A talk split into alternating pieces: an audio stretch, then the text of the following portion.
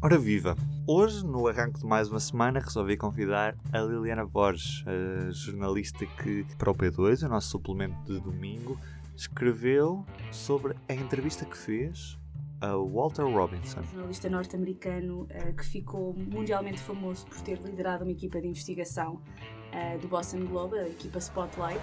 I want those names tomorrow. Check your goddamn clips, Robbie.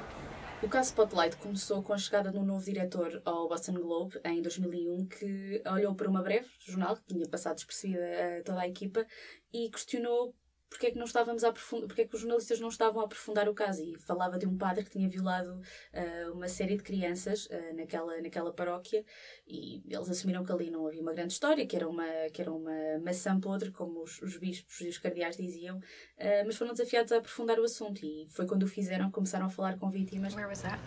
Uh, St. Ambrose in Dorchester. Okay. She's the one who introduced me to Father Shanley.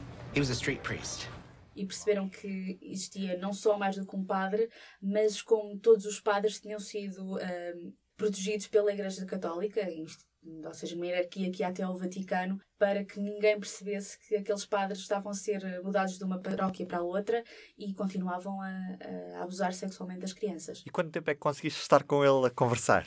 Foi demasiado curto para todas as perguntas que, que, que que somos tentados a fazer alguém com, com esta experiência e que teve um, um papel tão importante um, no jornalismo de investigação quando a internet ainda não era aquilo que nós, que nós conhecemos uh, hoje e que foi tão importante para denunciar uh, todos os pecados que existem em, em instituições que consideramos intocáveis. Portanto, tivemos juntos 40 minutos, eh, mais coisa, menos coisa. É engraçado, falaste agora nesta questão da internet, ele fala também disso durante a entrevista, do facto desta investigação surgir naquela era em que a internet começou a ganhar alguma importância, mas que ainda não era tão massiva como hoje, ainda não havia redes sociais. Vamos ouvir esse som. When we uh, began publishing in 2002, we didn't know this at the time, but it was the, the beginning it was of, the yeah. dawn of the internet age. So what happened is quando começámos a publicar estas histórias, ainda não o sabíamos na altura, mas era o início da era da internet. Na altura estávamos online, ainda que de uma forma bastante básica. Quando publicámos as nossas histórias, começámos a receber e-mails de vítimas de padres por todo o mundo da Austrália, de Inglaterra e até da Índia.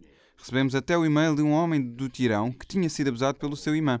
O académico e especialista em internet Clay Sharkey, diz que a nossa investigação sobre a Igreja foi a primeira grande investigação na era da internet. From the continent, even from India.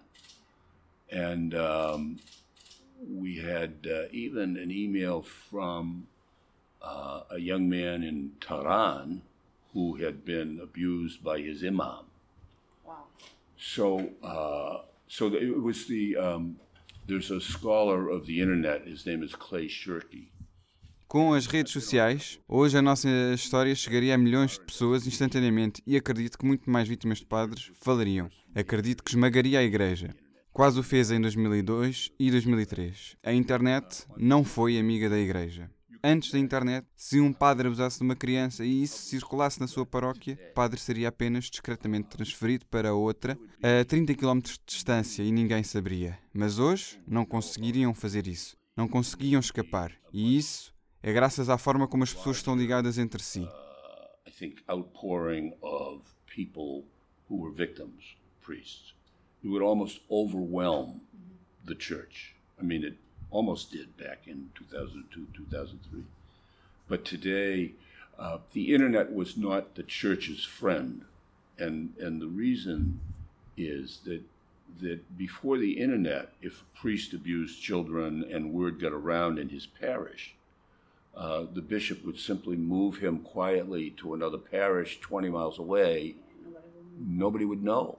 But today, you couldn't do that because of of the way people are connected. A nossa conversa começou logo pela preocupação que ele tem uh, relativamente ao estado de, do jornalismo atualmente, uh, ou seja, ele, ele aponta o estado da liberdade da imprensa, mas ao mesmo tempo também a, a falta de força que que a, imprensa tem nos dias de hoje devido às fragilidades económicas do, do setor.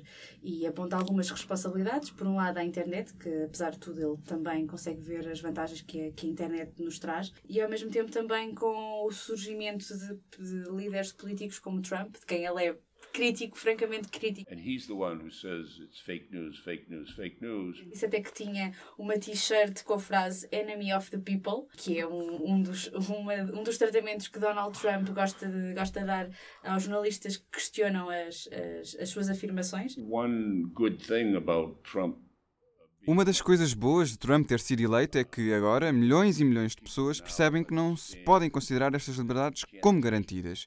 E cada vez mais pessoas estão a prestar atenção às notícias. Mas a verdade é que nos Estados Unidos temos todos os sinais de que a democracia está a enfraquecer.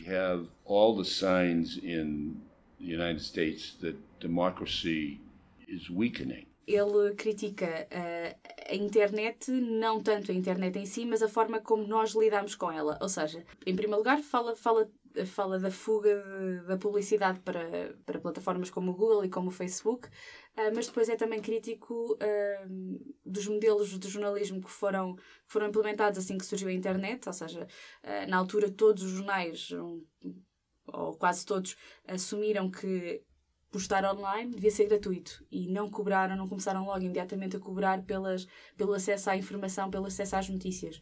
E isso fez com que agora, para, para as pessoas cobrar pelo, pelo acesso online à informação, às notícias, as notícias não são informação, a informação também não, não, é, não é sinónimo de notícias, nem, nem, nem toda a informação é uma notícia, esse, esse, essa mudança de chip está a ser bastante difícil.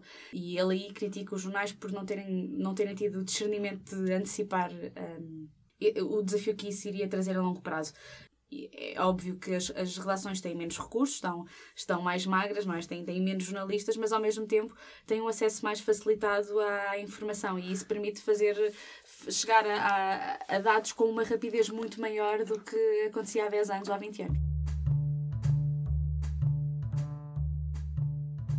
The most important institutions in our society our museums, our universities, our Catholic Church, they should get the same kind of scrutiny that we give to political institutions. Ele fala não só da, da Igreja Católica, mas, mas, mas considera que em Portugal há falta de, de, jornalismo de investigação no geral. E ele reconhece também uma das razões pelas quais isso acontece, que é a falta de recursos uh, nas relações portuguesas. Mas, mas ele diz que gostava de que, que existissem mais jornalistas a procurar, a procurar respostas uh, na Igreja Católica, porque uh, apesar de, de, isto, este caso ter acontecido há 18 anos e, de, entretanto, existir mais transparência nesta instituição e de, estarem a ser feitas coisas, todas elas são consideradas insuficientes por ele. E o facto de, uh, aliás, no filme, no Spotlight, na, o filme termina com com uma série de cidades, uh, não só norte-americanas, mas em todo o mundo, onde foram identificados casos de pedofilia nas igrejas, praticados por padres. Uh, e Portugal não surge lá. Isso não quer dizer que, não, que isto não existe em Portugal, não é? É isso que eles nos desafia a pensar e desafia, vem aqui também para desafiar os estudantes que os estiveram a ouvir e nós conversamos com eles também, a procurarem não ter medo de escrutinar uh, instituições. Ele usa uma expressão que é gira, que é as instituições que nos são queridas, porque para ele foi muito complicado. Aliás, nós vimos isso também retratado no filme. Para toda a equipa da Spotlight foi, foi complicado, porque Boston é uma cidade extremamente católica. Portanto, para eles uh, olharem para a igreja e perceberem que ele diz outra coisa engraçada que é nós vamos à igreja para confessar os nossos pecados, não estamos à espera que sejam eles a pecar. Até amanhã. O público fica no ouvido.